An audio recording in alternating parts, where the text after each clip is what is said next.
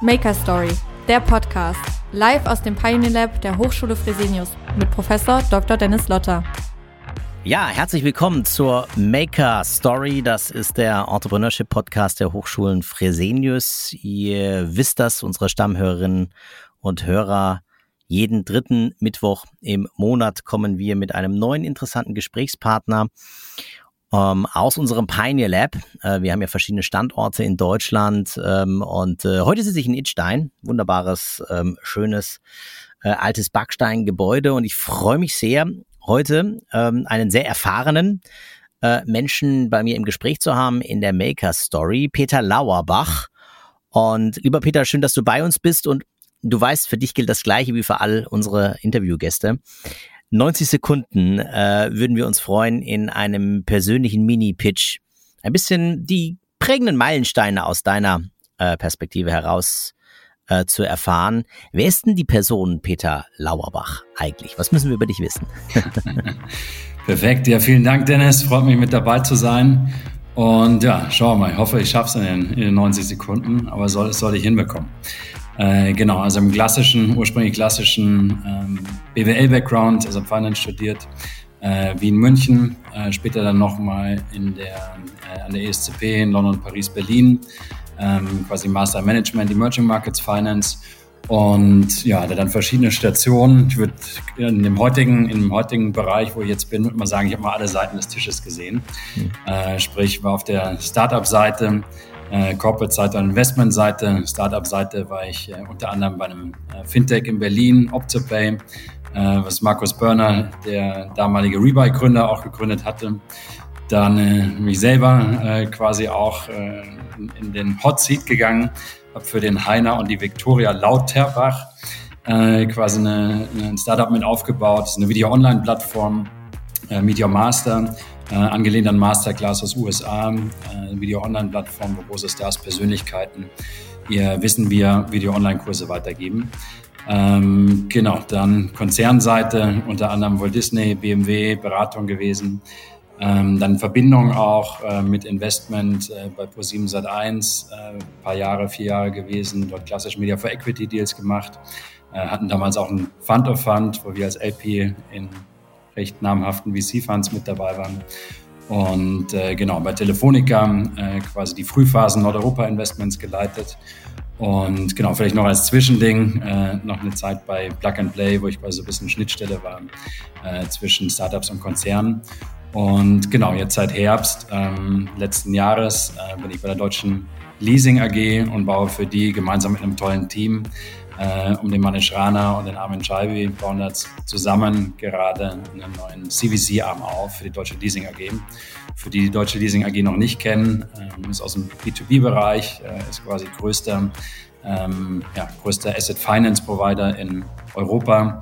Ähm, für B2B-Kunden äh, sagen auch gerne unsere Kunden, sind quasi der gesamte deutsche Mittelstand, sind so ein bisschen der Backbone oder Finanzierung äh, vom deutschen Mittelstand. Genau. Vielleicht so kurz zu mir. Vielleicht, weil du noch gesagt hast, was hat mich geprägt. Äh, bin ursprünglich oder was war, was war wichtig für mich oder meiner Entwicklung. Äh, bin äh, mit Sport aufgewachsen, äh, auch mit Teamsport. Äh, viele Ballsportarten lange gemacht, Handball sehr lange gespielt, zwölf Jahre, aber auch Fußball, Tennis. Und genau, das würde ich sagen, hat mich mit, mit am meisten mitgeprägt. Also durch den Sport quasi Disziplin, Teamgeist, zusammen gewinnen, zusammen verlieren äh, vor allem im Handball niemals aufgeben, bis zur letzten Minute fighten. Ähm, genau, das würde ich sagen, hat mich sehr deutlich quasi im Privaten, aber auch im Beruflichen mitgeprägt. Da würde ich lieber äh, Peter gleich, gleich gerne einhaken ähm, weil das natürlich ein ganz interessanter Aspekt ist, ja. Du hast ja gesagt, du hast schon alle Seiten des Tisches eigentlich erlebt äh, und vielleicht starten wir mal mit der Startup-Seite, gehen dann später zu der Investorenseite. Genau. Gerade im, im sportlichen Umfeld, ne? also da kann sich ja das Blatt gerade bei Teamsportarten äh, in den letzten Minuten, in den letzten Sekunden dann doch nochmal irgendwie drehen. Ähm, und äh, schon eine geglaubte Niederlage verwandelt sich dann entweder in was Neutrales oder vielleicht sogar in einen Gewinn. Was würdest du sagen, was können denn junge Gründerinnen und Gründer mitnehmen wirklich von solchen, von solchen Erfahrungen aus dem, aus dem, aus dem Teamsport? Was ähm, äh, waren so die, die wesentlichen Punkte, wo du gesagt hast, das hat mich geprägt und das traf letztendlich auch auf das Leben als, als, als junger Gründer, als, als, als Gründerin ähm, zu? Ja. Also gerade im, im Startup-Bereich äh, wird, wird ja häufig auch das Bild gezeichnet von einem Rollercoaster, also dass es mhm. ein Down ist. Würde mal sagen, es wird wahrscheinlich in fast jedem Startup der Fall sein. Äh, das heißt, hier ja, braucht man auch ein gutes, gutes Durchhaltevermögen und auch, dass man jetzt nicht bei dem kleinsten Widerstand oder bei einem kleinsten Rückstand ähm, das hat man ja beim Sport auch, oft auch, ähm, dass man vielleicht mal zurückliegt, äh, dass man da nicht aufgibt und äh, ja, genau sich dann äh, zusammenreißt, zusammenzieht und äh, dann versucht das Spiel wieder zu drehen. Und also da würde ich sagen, ist zu 100 Prozent auch eine sehr gute Analogie äh, zum Sportbereich vorhanden. Zusätzlich natürlich auch als Team. Ich meine, gerade in der Phase, äh, wo wir investieren, gerade in einem früheren Bereich, wo wir investieren, investieren so etwa zwischen 750.000 bis 1,5 Millionen, wo wir äh, quasi noch in einem relativ frühen Bereich sind. Und da ist natürlich das Team eigentlich auch immer entscheidend. Also mit äh, einer der wichtigsten Kriterien, wo wir so ein bisschen drauf achten. Und da ist es halt wirklich vonnöten, dass halt das Team halt dann auch wirklich zusammenspielt und gut zusammen funktioniert. Und äh, das ist natürlich in einem Teamsport oder im, wenn wir es gerade von der Analogie Sport hatten, natürlich da auch so, dass es selten ist, dass äh, wenn man jetzt nur einen guten Spieler hat, äh, dass man das Spiel gewinnen kann. Äh, haben es jetzt oftmals auch gesehen, äh, wenn man jetzt äh, vor allem zurückdenkt, zum Beispiel jetzt beim FC Bayern, weil sie das letzte Mal den mhm. Sieg gewonnen hatten, äh, oder vielleicht noch sogar davor mit der Mannschaft, dann sie Spieler drin wie, also nicht, einen, äh, einen Carsten Janker, einen, einen Alex Zickler, was jetzt vielleicht nicht so die namhaften Spieler waren, aber die Mannschaft hat halt als Team funktioniert und deswegen standen sie dann am Ende auch da und konnten den Pokal dann in die Höhe halten. Mhm. Wenn wir jetzt mal auf die andere Seite des Tisches wieder springen, ich glaube, wir können heute, das ist ja das Schöne mit dir, wirklich ähm, alle Seiten immer mal wieder äh, in den unterschiedlichsten Facetten beleuchten. Du hast gerade eben gesagt, ähm, gerade für Frühphaseninvestoren, was ihr ja seid und was du ja auch bei deinen ganzen vielen Stationen äh, letztendlich immer wieder begleitet hast, dann habt ihr einen ganz, ganz starken Fokus auf das Team. Jetzt stellen sich einige sicherlich auch immer wieder die Frage, wenn man jetzt nicht so tief drin ist ähm, und man vielleicht nicht ein Team irgendwie persönlich schon kennt. Also wie könnt ihr als Frühphaseninvestoren überhaupt beurteilen, ähm, wie stark das Team ist, welche Teamdynamik vorherrscht. Wie geht, wie, wie geht ihr da vor? Und wie, wie müssen sich das auch Startups und junge Gründerinnen und Gründer vorstellen, wenn ihr da reingeht äh, und euch und euch sozusagen die Teams näher anschaut? Also fairerweise muss man dazu sagen, so mal der Bereich oder die Branche ist ähm, relativ klein, überschaubar. Das heißt, in der Regel kennt man so ein bisschen die Akteure, die, die mit vorhanden sind.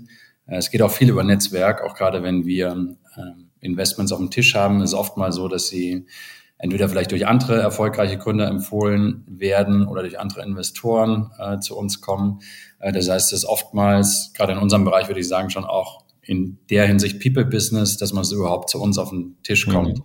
Also es ist das eine, ähm, was natürlich immer, äh, gerade beim Team, äh, wenn man da sieht, äh, oder auch gerade eben die Vergangenheit angesprochen, wenn man weiß, äh, okay, das Team hat schon mal quasi in dem Bereich gearbeitet oder hat schon mal äh, erfolgreich äh, vielleicht ein Startup mit aufgebaut, ist das natürlich immer ein, ein super starkes Kriterium. Vielleicht das Beispiel kann ich vielleicht mal nennen, äh, es war eine Zeit von Pro7 seit 1. Ähm, da hatten wir auch bestimmte Kriterien, was quasi erfüllt sein müssen, damit wir ein Investment machen können in Startup. Ähm, und da war es beispielsweise so, dadurch, dass wir quasi, hat ja vorhin anf an, anfangs erwähnt, Media for Equity Investments gemacht, sprich wir haben Sendezeiten ähm, auf Pro7 Sat 1 gegeben und dafür Unternehmensanteile bekommen. Das heißt, ähm, am Ende musste natürlich ein Unternehmen schon eine gewisse Reife, eine gewisse Traction aufzeigen, ähm, bevor wir sie auf ein, äh, quasi in TV lassen äh, oder, oder dass sie Werbung auf unseren Kanälen ausstrahlen konnten. Weil ansonsten wäre der Effekt verpufft. Sagen wir mal, es wäre, ähm, wären von den Operations noch nicht so weit gewesen, hätten ausgestrahlt ähm, und hätten das gar nicht abdecken können, wenn es auf einmal ein paar Zehntausend äh, Leute im Fernsehen sehen und dann auf einmal äh, quasi sagen, sie möchten jetzt gerne ein Produkt oder Service nutzen. Äh, deswegen war eigentlich so ein Kriterium, dass ein Unternehmen immer erst eine gewisse Größe haben musste, bevor wir überhaupt investieren konnten. Hatten dann aber einen Fall, äh, das war Clark gewesen, ähm, kennt man ja aus dem Vers Versicherungsbereich. Da war das so, dass wir uns eigentlich über das ursprüngliche Kriterium hinweggesetzt haben, weil wir gesagt haben, da waren sie damals zu der Zeit noch in der sehr frühen Phase, eher sogar in der Beta-Phase. Wir aber gesagt haben, wir möchten trotzdem investieren, weil wir so stark an das Team glauben, also an das Team um Dr. Christopher Oster, der davor auch schon erfolgreich Sachen aufgebaut hat, ähm, der auch einen exzellenten Background hatte. Und äh, letzten Endes war das eigentlich das Invest in das Team, war am Ende eines oder zumindest bei mir in meiner Zeit in ProSieben der erfolgreichsten Invests gewesen und äh, sind heute auch äh, mittlerweile äh, seit jetzt paar Jahren auch ein Unicorn-Status äh, und wo wir sehr, sehr früh mit rein sind. Und da war eben auch das Team entscheidend. Äh, sonst hätten wir das Investment damals nicht gemacht. Wäre sowieso aus dem Raster gefallen. Mhm. Aber da war das sogar so, dass der sagen wir, Teamfaktor oder das Können oder der Glaube an das Team ähm, sogar noch über allem überragt hat. Mhm. Ja. Jetzt wechseln wir wieder die Seite. Du warst ja auch ähm, äh, im Aufbau sehr aktiv ähm, und hast Startups begleitet, warst auch bei Finanzierungsrunden sozusagen mit dabei. Und ähm, jetzt haben wir verstanden, Frühphaseninvestoren achten sehr stark aufs Team, auf die Persönlichkeiten, auf das Zusammenspiel und sind die Fähigkeiten, Kompetenzen vorhanden, die man braucht. Wie ist es denn umgekehrt als Startup? Sollte ich da vielleicht, ähm, ist vielleicht eine Suggestivfrage auch, aber äh, wie ist auch deine, deine Erfahrung dahingehend, ein bisschen selektiver vorgehen bei der Suche nach den richtigen Investoren? Wie sind deine Erfahrungen dabei? Äh, worauf habt ihr vielleicht auch geachtet, als ihr ähm, äh, gefundet habt ähm, bei der Suche, wer könnte denn der richtige Partner im Finance-Bereich sein? Äh, zu 100 Prozent. Also es sollte, also immer in beide Seiten, also die Due Diligence immer so in beide Seiten auch gehen.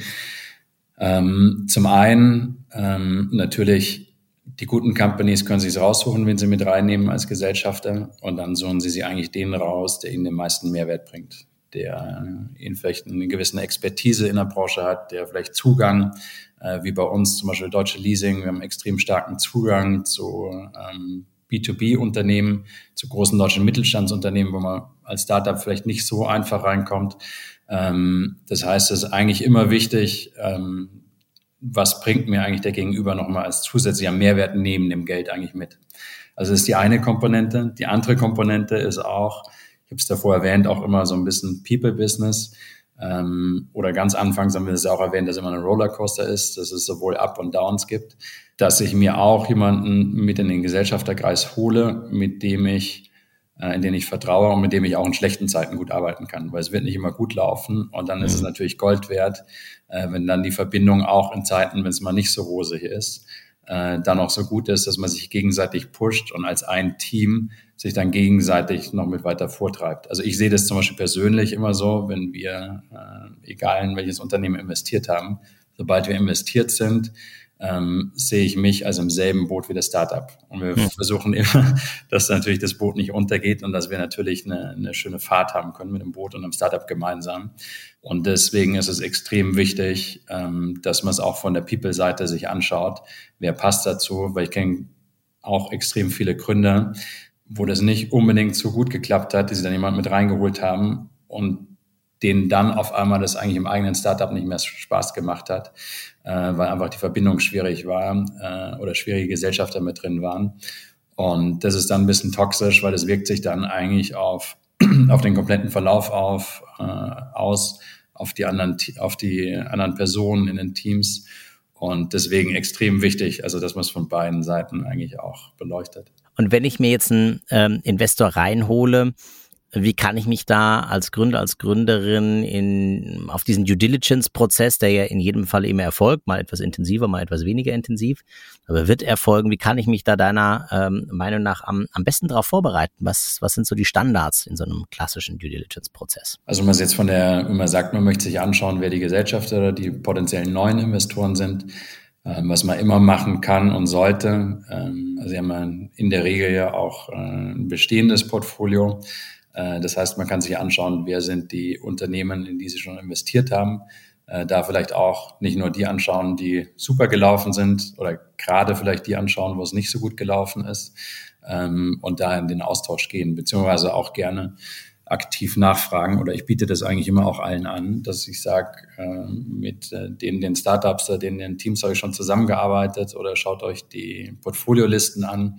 Äh, ich mache euch gerne eine Intro, ihr könnt mit, äh, mit egal wem sprechen, weil ich davon auch so überzeugt bin, dass ich eigentlich äh, immer mein Bestes gegeben habe und versucht habe, bis zum Ende äh, eigentlich jede Company, jedes Startup, das im Portfolio war, ähm, eigentlich immer versucht habe, so gut wie möglich zu supporten. Und äh, deswegen ist es eigentlich ein ganz einfacher Weg, dass man sagt, man macht ein, wie so eine Art Referenz-Calls oder Reference-Calls. Und das ist, glaube ich, der einfachste und direkteste Weg. Hm. Ja. Ich höre immer wieder ja auch aus dem Gründungsumfeld, ähm, ja, die Angst durch so eine Investoren-Integration, ähm, äh, dass man sein Baby zu früh aus den Händen gibt und dann vielleicht gar keine wirkliche Kontrolle mehr über sein eigenes Startup hat. Wie siehst du das? Ist diese Gefahr berechtigt? Ja, also ich würde eher mal sagen, es, es hört sich für mich eher so ein bisschen nach einem deutschen Problem an. ja, oder was mir jetzt, oder gefühlt vielleicht in Deutschland öfter ähm, vorkommt. Oder auch, dass man sagt, man ähm, ja, muss, muss bestimmte äh, Verträge unterschreiben, ähm, dass man ja die Startup-Idee nicht kopiert und so weiter. Ähm, wo es eigentlich auch früher schon war oder Usus ist, dass wenn jemand eigentlich schon mit so einem Mindset ankommt, dass es dann wahrscheinlich eher schwierig ist. Ähm, ja, ich meine, am Ende, äh, man muss ja auch nicht immer mit einem Investor was aufbauen. Es kann auch sein, dass man vielleicht ein kleines Startup hat, wo man sagt, man macht es ohne äh, Venture-Finanzier oder ohne einen, einen VC dabei oder, oder eine, einen externen Geldgeber. Aber meistens ist es halt doch so, dass man sich dann entscheiden muss. Möchte ich, sagen wir mal, die sagen wir mal überspitzt gesagt, äh, einfach eine kleine Bäckerei um die Ecke haben oder möchte ich jetzt eine große Bäckereikette aufbauen? Mhm. Und dann hilft es, also beide Seiten sind, sind haben ihren validen Business Case oder auch ihren persönlichen validen Case. Da muss man sich halt entscheiden. Und meistens ist es dann doch so, dass äh, ein Investor, der vielleicht auch äh, schon mal auch den ganzen Prozess schon mal durchlebt hat, auf der einen Seite natürlich Erfahrungen mitgeben kann, auf der anderen Seite ähm, ist natürlich dann auch mit dem entsprechenden äh, Geld oder Kapital äh, dann natürlich auch leichter ist oder schneller möglich ist, was Größeres aufzubauen. Hm. Die Branche spricht ja immer, du hast es gerade eben auch schon angesprochen, von so, vom sogenannten Smart Money. Also das heißt, ja Du hast, hast deutlich mehr als, das mache ich jetzt gar nicht abschätzig, aber deutlich mehr als nur die harten Euros, die äh, auf das Konto äh, wandern. Wie ist das ähm, äh, bei euch aktuell äh, unter diesem Stichwort? Also wenn ich sozusagen in den Genuss komme, euch als Investor am Cap Table sitzen zu haben, ähm, was bringt ihr? Netzwerk haben wir vorhin schon ein bisschen ja ähm, ähm auch gehört, aber was bringt ihr was bringt ihr ein, um, um Startups wirklich sozusagen nochmal diesen richtigen Drive und Push zu geben, nach vorne zu kommen? Also wie eingangs erwähnt, ist eigentlich super wichtig. Äh, wir versuchen das immer, dass wir den entsprechenden Mehrwert quasi auch mitbringen, weil sonst ähm, ist das Startup dann fairerweise vielleicht auch irgendwo anders besser aufgehoben, der den Mehrwert dann eben bringen kann. Ähm, bei uns sind es eigentlich so zwei Bereiche, die, die man eigentlich herausstellen kann. Ähm, also die Unit bei uns oder die Gesellschaft heißt Venta.o, also eine komplett hundertprozentige Tochtergesellschaft der Deutschen Leasing AG. Ähm, und wir sind eigentlich so in zwei Stränge aufgeteilt. Also eine Strang äh, ist ein Product Engineering Strang, äh, wo wir etwa so 20, 25 Leute aus der Tech sitzen haben, die für die Deutsche Leasing selber äh, quasi auch Tech-Lösungen, aber auch für Kunden von der Deutschen Leasing Tech-Lösungen entwickeln ähm, die es bei der deutschen Leasing aus äh, Legacy, teilweise Regulatorik nicht möglich ist. Ähm, genau, das heißt, hier haben wir gerade im Tech-Bereich eigentlich einige Experten sitzen, äh, die wir dann auch äh, natürlich auch für unsere Startups oder unsere Portfolio-Companies nutzen wollen. Das heißt, hier haben wir jetzt auch ein bestimmtes Kontingent äh, quasi an, äh, an Leistungsspektrum und Zeit, wo wir dann eben auch Entwickler zur Verfügung stellen können oder das jemand einfach mal in einen Prozess mit reingeht, sich was mit anschaut und quasi wie so eine Art Sparingspartner. Das trifft vielleicht ein bisschen besser äh, in dem Tech-Bereich, wo so auf unsere Ressourcen auch zugreifen können. Ähm, das ist das eine. Der zweite Strang bei uns ist quasi ein Venture Innovation Bereich. Ähm, quasi unser Team oder mein Team im Investment Bereich haben dann noch mal ein zusätzliches Team im Innovation Bereich, ähm, die eigentlich so ein bisschen die Schnittstelle direkt sind äh, zwischen den Startups Konzern und dem B2B-Kunden. Äh, sprich, das ist nochmal ein Team, das komplett dediziert dafür da ist, ähm, um eben die Zugänge in den Konzern zu schaffen, äh, damit es da eben die fließeren, fließenderen Übergänge gibt. Und äh, genau auch die Direktverbindung zu den äh, zu den B2B-Kunden herstellt, ähm, muss man sich so ein bisschen vorstellen wie so eine Art äh, Revenue-Vertestung oder so eine Art POCs, also Proof of Concepts Ähm, genau, wo wir Teams haben, die dann dediziert hier nochmal unterstützen. Ja. ja, das ist Smart Money. Äh, für diejenigen, die zwar den Begriff schon mal gehört haben, aber noch nicht so richtig wissen konnten, wie man das einordnet. Also nicht nur, nicht nur Geld und Kapital, sondern eben auch mit, mit Performance-Leistungen. Ähm, ja, junge Gründerinnen und Gründer bestmöglich auf ihrem Weg der Entwicklung zu unterstützen. Das machen wir im Übrigen auch mit Bildungsangeboten an den Hochschulen Fresenius. Es gibt ja Peter, wie du weißt, ja auch äh, ein Masterstudiengang Unternehmensgründung und Entrepreneurship. Den kann ich auch besuchen, wenn ich mich vorbereiten will auf eine Karriere, auf eine Position im äh, Venture Capital Bereich oder in einem Family Office. Äh, gibt es auch ähm, seit äh, dem Wintersemester berufsbegleitend. Und an dieser Stelle sei mir eine ganz kurze Werbung erlaubt und dann hören wir zwei uns gleich wieder und sprechen auch nochmal drüber. Eine eigene Idee verwirklichen und damit ein Unternehmen gründen, die richtigen Märkte für attraktive Produkte identifizieren, genau das kannst du in unserem Masterstudiengang Unternehmensgründung und Entrepreneurship an der Hochschule Fresenius erlernen. Unternehmerisches Mindset, Skills und Leadership folgen bestimmten Mustern und Strategien, wie Geschäftsmodellentwicklungen, Agilität, taktischen New Work Herangehensweisen, Innovationsmanagement, Verhandlungs-Know-how und Mediation. Klingt spannend und du kannst dir vorstellen, während oder nach deinem Masterstudium ein Startup zu gründen oder später als Intrapreneur eine agile Rolle in einem etablierten Unternehmen zu übernehmen? In den Show Notes findest du den Link zu allen wichtigen Infos rund um unseren besonderen Masterstudiengang an der Hochschule Fresenius. Wir freuen uns auf dich. Ja, Peter, wir haben vorhin auch drüber gesprochen, ne? Smarte Leute braucht ihr auch immer, ne? Also man könnte sich auch theoretisch bei dir in deinem Team bewerben, wenn man Lust hat, oder? Korrekt, definitiv. Also gerade äh, gerade in dem Umfeld suchen wir natürlich äh, immer smarte Leute und äh, jederzeit herzlich willkommen. Das heißt, einfach gerne bei uns auf die Webseite gehen, äh, vent.io mit V geschrieben, vent.io. Ähm, haben da immer wieder Stellen ausgeschrieben. Sonst auch gerne initiativ, äh, gerne uns anschreiben. Äh, freuen wir uns und äh, genau. Spannend. Du hast ja eingangs auch erwähnt, du warst bei einem der weltweit größten Plattformen für Innovation in der Frühphase, nämlich Plug and Play. Ähm, äh, beruflich äh, auch unterwegs und ähm, wir wissen ja in Amerika äh, ist die Startup-Szene noch mal ein bisschen anders und die Community noch mal ein bisschen anders gelagert als bei uns, hatten wir ja heute auch schon thematisiert. Äh, wenn du es noch mal beobachtest, auch so ein bisschen die Zeit äh, von diesem amerikanisch geprägten ähm, Investor ähm, mit, äh, mit dem Markt, den wir hier in, in Europa haben, was würdest du sagen, ist der wesentliche Unterschied? Und äh, sollte ich auch als deutsches Start-up mich bei der Investorensuche auf diesen Markt begeben? Und wenn ja, gibt es da irgendwelche spezifischen Herausforderungen, die ich vielleicht auch, auch beachten muss, dass ich da überhaupt eine Chance habe, mitspielen zu können? Ja, also Unterschiede gibt es definitiv einige. Mhm. Äh, es fängt alleine schon mal an, wenn ja davor hatten wir es von Frühphasen Investment, also da sind die Phasen schon mal ganz anders.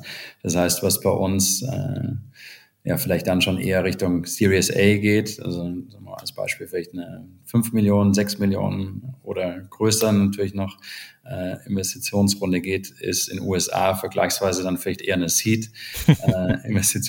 Das heißt, da, ähm, weil er da auch, muss man dazu sagen, natürlich auch viel mehr Geld im, im Markt ist oder in dem Bereich ist. Äh, das ist definitiv ein, ein deutlicher Unterschied. Ähm, genau, ansonsten ähm, hilft es natürlich immer, oder man muss sich halt immer auch die, die, die Phase oder das Startup äh, im Speziellen anschauen, wer mir zur aktuellen Phase am meisten helfen kann. Wenn ich jetzt ähm, beispielsweise sowieso vorhabe, dass ein Großteil meines äh, Businesses im angelsächsischen, angelsächsischen Raum stattfinden soll, ähm, da macht es natürlich Sinn, auch aus dem Bereich einen Investor mit reinzunehmen. Wenn ich jetzt aber ein Startup in, in Deutschland bin und vielleicht erstmal äh, nur einen deutschen Markt an, angehen möchte, ist es vielleicht leichter, einen deutschen Investor zu gewinnen. Ähm, aber im Großen und Ganzen, ähm, ja, scha schade ist natürlich nicht, auch äh, internationale Investoren mit reinzunehmen. Allerdings muss man halt auch im Kopf haben, äh, gerade wenn man in der frühen Phase ist, ähm, ja, sind halt doch teilweise dann, dann rechtliche Sachen, die, die zu beachten sind oder verschiedene Vertragsklauseln äh, mit drin. Das heißt, es kann es, wenn man in einer sehr frühen Phase ist, schon mal vielleicht ein bisschen komplexer machen. Äh, aber im Grundprinzip ähm, würde ich immer danach vorgehen, äh, wer bringt mir den meisten Mehrwert äh, und würde es jetzt nicht an der Landesgrenze festmachen, äh, wer dann der Investor ist. Mhm. Was hat dir denn damals die größten Schweißperlen auf die Stirn äh, gebracht in äh, solchen Finanzierungsrunden, als du noch auf der anderen Seite des Cap Tables äh, saßt? Vielleicht ähm, äh, berichtest du mal so ein bisschen aus dem Nähkästchen, ähm, ja, wie eure Phasen waren, als ihr noch äh, äh, gefundet habt. also schwieriger ist natürlich immer, ähm, sagen wir, den ersten Investor zu finden, der sich dann wirklich committet oder, oder sagt, er geht in den Lead. Ähm, weil danach ist dann verhältnismäßig einfach, weil dann springen alle anderen mit drauf, weil natürlich äh, jeder Investor so ein bisschen dann die Angst oder so die bisschen die FOMO hat, dass man sagt, man äh, Fear of Missing Out, man verpasst was, vielleicht zieht der andere Investor jetzt gerade was, was ich selber nicht sehe. Und dann eigentlich sag mal so, wenn der erste Stein ins Rollen gekommen ist, sag mal, der erste äh, große Investor mit an Bord ist, äh, danach ist es verhältnismäßig leichter. Ähm, aber bis man dahin kommt, also erlebt es auch selten quasi im VC-Bereich, dass man äh, eine Komplettabsage bekommt. Meistens äh, ist es dann immer so, dass es heißt, ja, finden es interessant, aber die aktuelle Phase passt vielleicht noch nicht ganz optimal oder wir wollen noch ein bisschen mehr Traction sehen. Aber in der Regel möchte man sich das immer noch ein bisschen offen halten, weil es kann ja auch wirklich so sein, dass man sagt, okay, äh, jetzt ändert sich in dem Business was oder es kommt jetzt wirklich ein bisschen Schwung auf, äh, dass man dann quasi noch mit auf den Zug springen möchte. Ähm, genau, das heißt, das Wichtigste äh, ist, ist wirklich den ersten großen Investor oder den, den Lead-Investor zu bekommen. Ähm, genau, das würde ich sagen, ist im Funding-Bereich mit das Schwierigste. Ich meine, jetzt sind wir schon gerade mitten bei den persönlichen Erfahrungen und äh, wir stellen unseren Interviewgästen immer auch die Frage, die ich total spannend finde. Ähm, welche drei unternehmerischen Prinzipien haben dich denn bislang durch deine berufliche Karriere begleitet, an denen du dich ja vielleicht auch ähm, immer wieder auch in herausfordernden Momenten äh, orientierst? Und die Frage würde ich natürlich auch gerne heute dir stellen. Welche drei unternehmerischen Prinzipien sind es bei Peter Lauerbach, die deine Entwicklung ganz maßgeblich geprägt haben? Früher hat man die preußische Tugenden genannt, vielleicht dann auch mal so deutsche Tugenden. Heute könnte man es wahrscheinlich leider nicht mehr so ganz verbinden, obwohl man das jetzt nicht generell sagen kann. Aber ich habe es auch eingangs erwähnt, also bin mit dem Sport aufgewachsen. Also für mich, ähm, und was mir definitiv auch gerade im Leistungssport äh, viel gebracht hat, ist wirklich äh, Disziplin, Durchhaltevermögen, durch Zuverlässigkeit, auch gerade im Teamsport äh, dass du weißt, du kannst dich ähm, auf deinen Teampartner äh, verlassen. Ähm, Fleiß auch äh, ist auch was. Ich glaube, gerade die größten Sportler auch, ob das ein, äh, ein Michael Jordan ist, ein Michael Schumacher, das waren alles Leute, die waren extrem fleißig und haben extrem viel trainiert oder ein Cristiano Ronaldo. Und deswegen ist Fleiß, glaube ich, auch so unabdingbar und so eins der Prinzipien, äh, was ich definitiv auch sagen würde, was extrem wichtig ist. Und ansonsten Vielleicht zusätzlich noch, äh, was viele, die mich kennen, schon öfter mal gehört haben. Also was für mich äh, eigentlich mit, gibt es zwei Kriterien, die eigentlich für mich extrem entscheidend sind. Ähm, ich habe leider vergessen, wer mir das damals mal nahegelegt hatte. War damals auch, also mal in einer Phase im Studium, wo ich auch so eine Bewerbungsphase war. Äh, da hat mir jemand gesagt, dass es nicht nur darum geht, quasi, dass, äh, wenn ich jetzt auf dem Bewerberstuhl war, dass der Gegenüber dass ich dem Gegenüber gefalle, sondern auch umgekehrt. Also so ein bisschen auch, wie wir es vorhin hatten mit den äh, mit dem Startup und welche Gesellschafter. Also es muss immer in beide Richtungen gehen. Sprich, ähm, um es vielleicht nochmal kurz abzukürzen, äh, dass man sagt, äh, das eine, was für mich immer wichtig ist, dass die Leute Leidenschaft mitbringen, Passion mitbringen, weil sonst, ähm, glaube ich, kann man langfristig nicht erfolgreich sein oder kann dann langfristig nicht die Extrameile gehen. Und das Zweite ist für mich eigentlich auch immer entscheidend, ist die Leute, mit denen man zusammenarbeitet oder in dem Team, in dem man spielt. Weil man verbringt am Ende des Tages schon die meiste Zeit mit der Arbeit und wenn man da in dem Setup nicht happy ist, ähm, dann kommt es wieder mhm. zu einem ersten Punkt, dann glaube ich, kann man auch langfristig nicht die Leistung bringen. Äh, deswegen sind es für mich so die zwei so mal, Grundpfeiler. Äh, wenn die irgendwann nicht mehr, kann sie ja mit der Zeit auch immer ändern oder wechseln, wenn die beiden nicht mehr gegeben sind oder einer der beiden nicht mehr gegeben ist, dann bin ich der Meinung, dann ist es wahrscheinlich das Beste. Ähm, ja, man bricht auf zu neuen Wegen, äh, weil dafür ist sonst die Zeit wahrscheinlich auch zu kurz ja. in unserem Leben. ähm, dass man was macht, wo man nicht hundertprozentig happy ist oder nicht Spaß an der, an der Sache hat. Also das ist definitiv auch was, trotz allem, wenn, wenn sich das so anhört, mit Disziplin, Fleiß, Leistung, äh, Spaß und Freude ist definitiv ein extrem wichtiger Faktor, der immer gegeben sein sollte. Ja, und ich, ich sage auch immer in, in, in dem Kontext, ne, die, die gleichen geteilten Werte. Ja, also ich meine, man kann unterschiedlicher Meinungen und Auffassungen äh, auf der fachlichen Ebene sein, aber ich glaube, was ist einfach wichtig ist, ist der Grundstock, äh, dass man, dass man ähm, ja in die gleiche Richtung blickt, äh, gerade in Bezug auf die Werte und die Werthaltungen, die einem wichtig sind und äh, darüber ein hohes Commitment herrscht. Nicht nur im Team, sondern eben auch in dieser Konstellation mit den Menschen, die ich im Cap-Table ähm, sitzen habe. Äh, gerade natürlich auch in den Phasen, also schon beschrieben, ne, wo es, wo es vielleicht halt mal ins Tal geht und nicht nur nach, nach, nach oben geht, kann sich das natürlich auch sehr stark bewahrheiten, ähm, ob man da auf einem gemeinsamen guten Wertefundament basiert ähm, oder ob man da ähm, ja, zu weit voneinander entfernt ist. Hast du vielleicht noch im, im, im, im Rahmen deiner ähm, persönlichen äh, äh, ja, Weiterbildung, Entwicklung einen Tipp für uns, eine, eine Quelle der Literatur, äh, ein Podcast, ein Video, äh, ein Artikel, ein Buch, irgendetwas, was dich in besonderer Art und Weise ähm, geprägt, fasziniert hat, wo du sagst, da mal reinschauen, das ähm, ist eine interessante Quelle.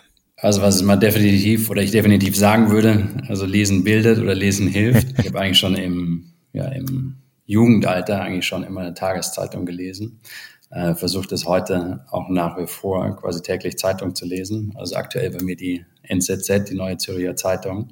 Weil gerade auch da ähm, ist es halt so, man, wir haben es oft so, als auch sagen wir, im Investmentbereich oder ähm, jetzt auch in einem Umfeld, in dem wir sind, sind wir oftmals wie eine Art Bubble drin, wo wir halt nur äh, beispielsweise jetzt in München lebt man in einem äh, gewissen Stadtteil, man hat einen bestimmten Freundeskreis, man ist in einem bestimmten Arbeitsumfeld.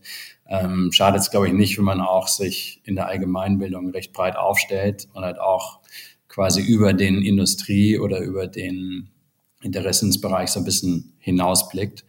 Und äh, das kann man bei einer Tageszeitung, glaube ich, ganz gut, dass diverse Ressorts und Bereiche gibt, äh, die, die man ähm, quasi lesen kann, äh, um sie auch weiterzubilden. Ähm, und das ist, ja, würde ich auch sagen, das hat sich auch so ein bisschen durch mein Leben gezogen. Also ich hatte auch im, im Studium, also neben beispielsweise damals in, in München hatte ich äh, neben den, sagen wir, Core Finance Themen, äh, hatte ich auch Kunstgeschichte, Literatur, Philosophie, hatte äh, Chinesisch auch zumindest mich versucht, war, war Semester in der chinesischen Sprache äh, oder später auch in Paris äh, die Vorlesungen zu Neurobiologie, How does the brain work. Äh, ich glaube, es schadet einfach nicht, wenn man sich so mal so oft mit offenen Augen äh, durchs Leben geht äh, und vor allem halt auch äh, vielleicht äh, nicht nur Schlagzeilen liest, sondern auch sich in gewisse Themen auch einliest das hilft dann auch äh, komplett, würde ich sagen, auch äh, wenn es dann quasi dann wieder in so Phasen geht oder in Investmententscheidungen geht, äh, würde ich sagen, hilft es auch, wenn man nicht ganz quasi von seiner eigenen Brille schaut, sondern noch äh, verschiedene Einflüsse von außen hat. Ja, und einfach auch gekoppelt ist, ne, mit den Umfeldentwicklungen, mit den Themen, was sozusagen auch über meine eigene Branche, über mein eigenes Startup ähm, entsprechend in der Welt um mich herum los ist. Ähm, denn äh, wer sozusagen diese Kopplung oder diese ähm, ja äh, äh, diese Anknüpfung verliert, der läuft doch Gefahr, die Relevanz zu verlieren über die Zeit. Insofern, ja, danke ich dir, lieber äh, Peter, A, für das Gespräch heute und B, auch natürlich für deine äh, intimen Insights, deine Erfahrungen, dein Wissen, das du dir über all die Jahre angesammelt hast. Ich glaube, sehr, sehr wertvoll, gerade auch für die Menschen, die noch neu in diese Startup-Community reingehen und ähm, ja vor den Herausforderungen stehen, die du schon einmal durchlaufen hast. Perfekt, super. Vielen Dank dir auch, Dennis. Ähm, auch an alle Zuhörenden. Ich hoffe, hat euch ein bisschen was gebracht. Äh, wie gesagt, können immer smarte, gute Leute gebrauchen. Ähm, gerne den Outreach machen. Und äh, ja, vielleicht läuft oder sieht man sich dann mal an anderer Stelle. Ganz sicher im Rahmen der Hochschulen Fresenius, ganz bestimmt, lieber Peter. Ja, das war der Entrepreneurship Podcast, ähm, die Maker Story, jeden dritten Mittwoch im Monat. Und äh, wenn es euch gefallen hat, dann lasst ein Like hier, erzählt weiter, shared uns, teilt uns, äh, macht uns in euren Netzwerken bekannt. Wir freuen uns über jeden neuen Zuhörer, über jede neue Zuhörerin hier bei diesem Podcast. Danke fürs Einschalten. Das war der Maker Story Podcast, live aus dem Pioneer Lab der Hochschule Fresenius. Neue Folgen gibt es jeden dritten Mittwoch im Monat, überall, wo es Podcasts gibt.